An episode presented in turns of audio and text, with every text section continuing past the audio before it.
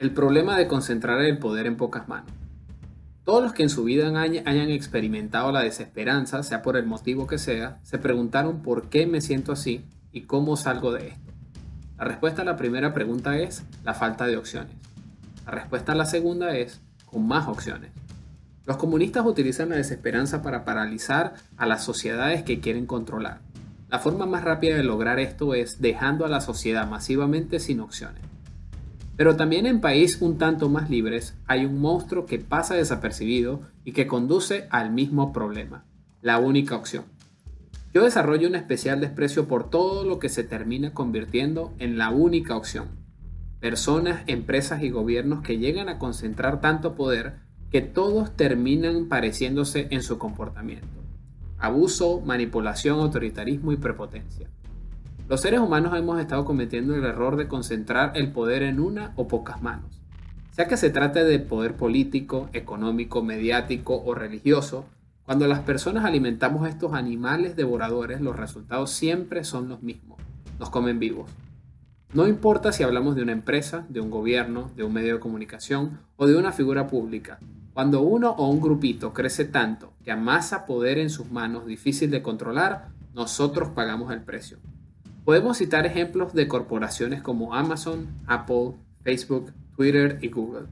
Todas comenzaron con el propósito de desafiar lo establecido y una vez en la cúspide se convirtieron ellas en lo establecido. Todo comienza pequeño y cuando se es pequeño uno se da el gusto de tener un propósito y te vuelves idealista empiezas a aumentar en tamaño y en el olvido va quedando ese propósito por el que decías luchar cuando eras pequeño. ¿Les ha pasado a todos? ¿Lo han notado? Pasa con políticos, pasa con artistas, pasa con empresas y con emprendedores. Nadie se salva de la tentación de concentrar el poder y terminar escupiendo autoritarismo y prepotencia. ¿Por qué seguimos creando estos monstruos? Empresarios que innovan y se venden como los genios y diferentes de nuestra era. Terminan concentrando tanto poder que lo utilizan para hacer lobby político y conseguir privilegios especiales. Así compran políticos, manipulan mercados con sus tweets y son prepotentes. Hay que detener esta locura de enfiebrarse con una o un grupo de personas y concentrar el poder en sus manos. A veces se hace queriendo castigar a otros, pero resulta que terminamos creando nuevos monstruos que también se convierten en nuestras pesadillas. Hay que parar. No es sano. No es bueno. Deberíamos oponernos a vivir así.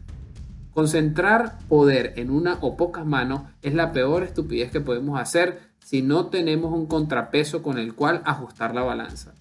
Y no importa si es una persona, una empresa o un gobierno, terminan igual. Miren, yo tengo una revista muy pequeña. Esta desde donde les compartimos contenido y desde donde les envío eh, correos y como todos, Quisiera hacerla tan grande como sea posible. Cuando me la imagino digo, ¿y qué va a pasar cuando sea grande y quién le hará contrapeso? Bueno, por eso vivo promoviendo el trabajo en equipo de medios alternativos para que exista ese peso. Espero que esta reflexión les llegue, porque no vamos a tener un mundo mejor si no pensamos mejor, si no nos expresamos mejor y si no nos comportamos mejor. Este mundo es jodidamente maravilloso para embarrarla concentrando el poder en uno o un grupito se requiere contrapeso.